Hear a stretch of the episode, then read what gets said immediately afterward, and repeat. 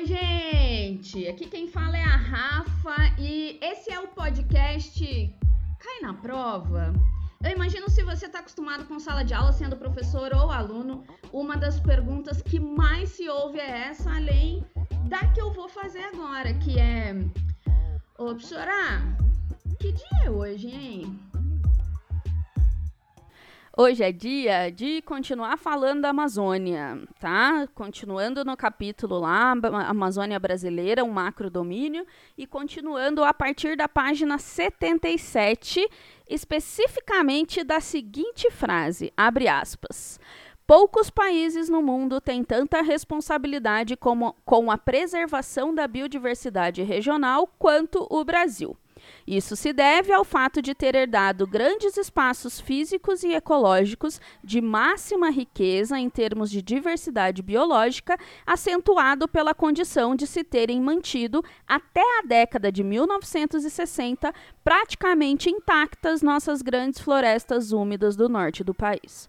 Na Amazônia, em menos de 20 anos, eliminaram-se de 10 a 12% da antiga cobertura vegetal, o que, somado às devastações anteriores, totaliza-se 400 mil quilômetros quadrados de supressão de florestas. Isso até os anos 2000 um esforço para realizar um zoneamento dito ecológico e econômico de um espaço geográfico na ordem e grandeza de um grande domínio morfoclimático e fitogeográfico é tarefa que implica muitos pressupostos. Demanda de uma reflexão orientada para o entendimento integrado do complexo natural da região, incluindo o conhecimento da origem de seus contrastes internos. Não há como aceitar a ideia simplista de que a determinados espaços ecológicos devam corresponder espaços econômicos, numa sobreposição plena e totalmente ajustável. É utópico supor que o potencial dos recursos naturais de uma área possa ser avaliado em termos de uma sociedade homogênea, de sua estrutura de classes e de padrões de consumo. Somente as comunidades indígenas têm a possibilidade de utilização direta dos recursos oferecidos por um espaço geoecológico determinado. A verificação da posição das áreas de alta densidade de fatores econômicos em relação às grandes regiões regiões naturais no Brasil, na escala de domínios morfoclimáticos e fitogeográficos, guarda alguns ensinamentos úteis. Ao longo das terras tropicais atlânticas do país, predominam núcleos excêntricos de industrialização, amarrados a sítios portuários e áreas do tipo cabeça de ponte do povoamento histórico para o interior, alguns raros compartimentos de planalto ou depressões intermontanas, urbanizados e industrializados, em conexão direta com sítios portuários mais ou menos tradicionais.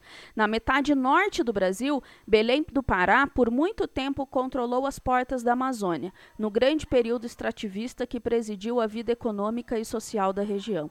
A cidade comportava-se como um terminal de um corredor exportador eminentemente fluvial fluvial, enquanto Manaus funcionava como um grande centro relais, não sei o que isso significa, em posição marcadamente central no fecho de um grande leque de longos roteiros fluviais dos rios da Amazônia Ocidental.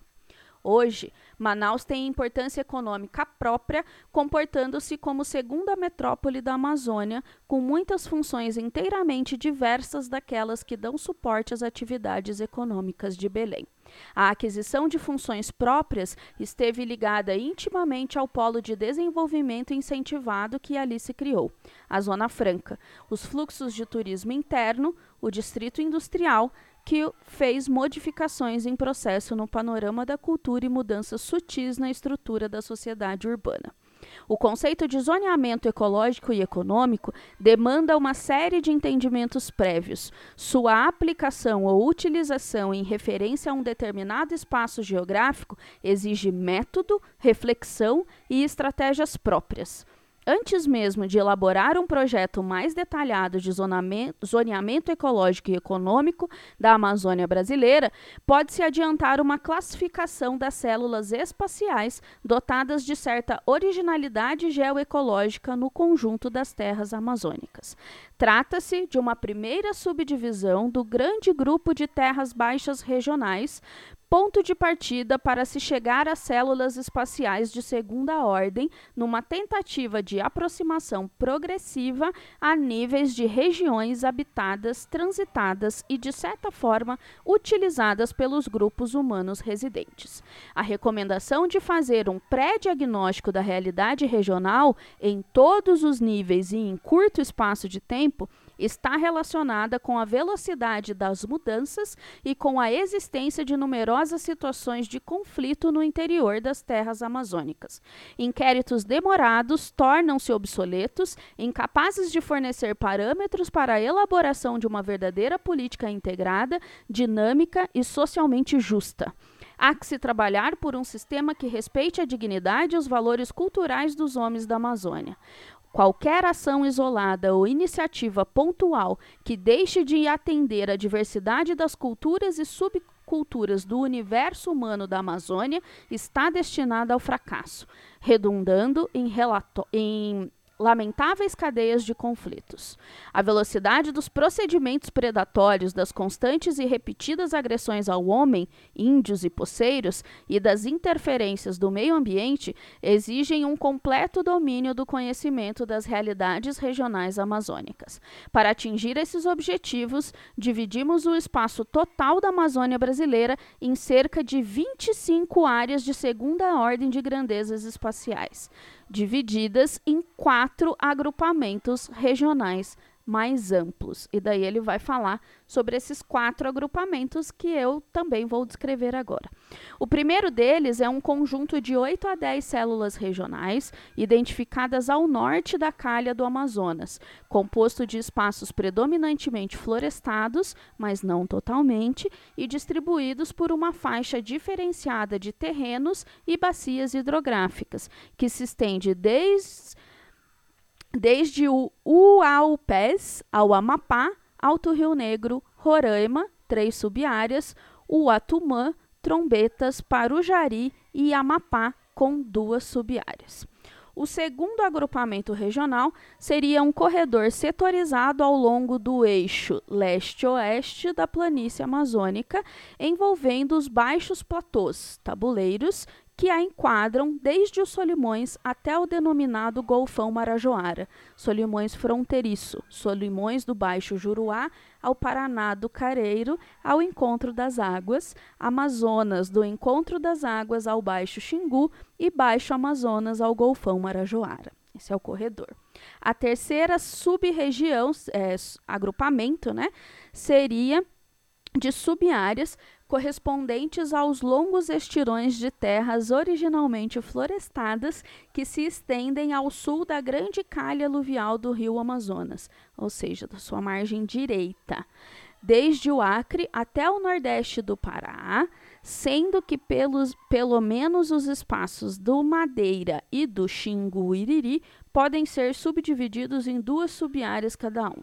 Na margem sul da Amazônia, em que se destacam grandes contínuos de terras firmes florestadas, predominam terrenos sedimentares, a oeste do rio Madeira, e solos cristalinos decompostos além, a leste desse grande afluente sul-amazônico.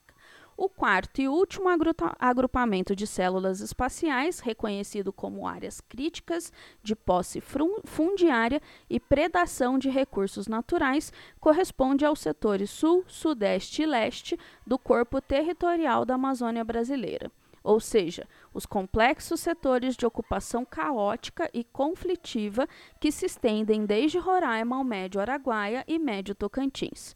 Guaporé, Rondônia, norte do Mato Grosso, sul do Pará, extremo norte do Bico do Papagaio e oeste maranhense.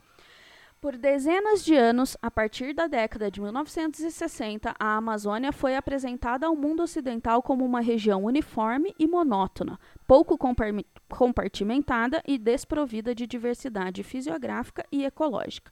Enfim, um espaço sem gente e sem história, passível de qualquer manipulação por meio de planejamentos realizados à distância ou sujeitos a propostas de obras faraônicas vinculados a um falso conceito de desenvolvimento. Após 30 anos de interferências complexas, o novo cenário das relações entre homens na Amazônia exige uma nova atmosfera de convivência e entendimento. Convém não esquecermos que vivem atualmente na Amazônia um quarto de milhão, milhão de índios, diferenciados por fatores linguísticos e por diversos níveis de contato e aculturação.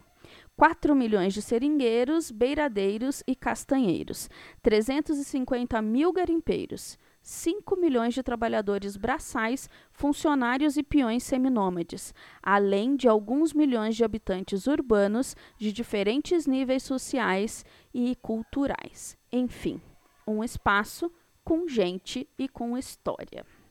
Eu fico pensando como que o Aziz estaria nesse momento vendo o que está acontecendo com a Amazônia, o que, que tem saído das estatísticas de lá, né? Mas enfim, o exercício de futurologia eu vou fazer em um outro episódio, talvez. Sora! Tem que copiar, Sora? Ô, Sora, é para copiar? Pra indicação não é para copiar, continuamos com o mesmo, o livro Os Domínios de Natureza no Brasil, Potencialidades Paisagísticas, e aqui a gente encerra esse domínio, ainda não encerramos o livro, porque ele tem uma série de artigos menores no final do livro que eu acho que vale a pena trazer também. Acabando isso, eu vou para a Berta Becker falar mais um pouco da Amazônia, retomar, fazer uma série de episódios sobre a Amazônia mesmo, tá? Espero que vocês estejam gostando. Tchau!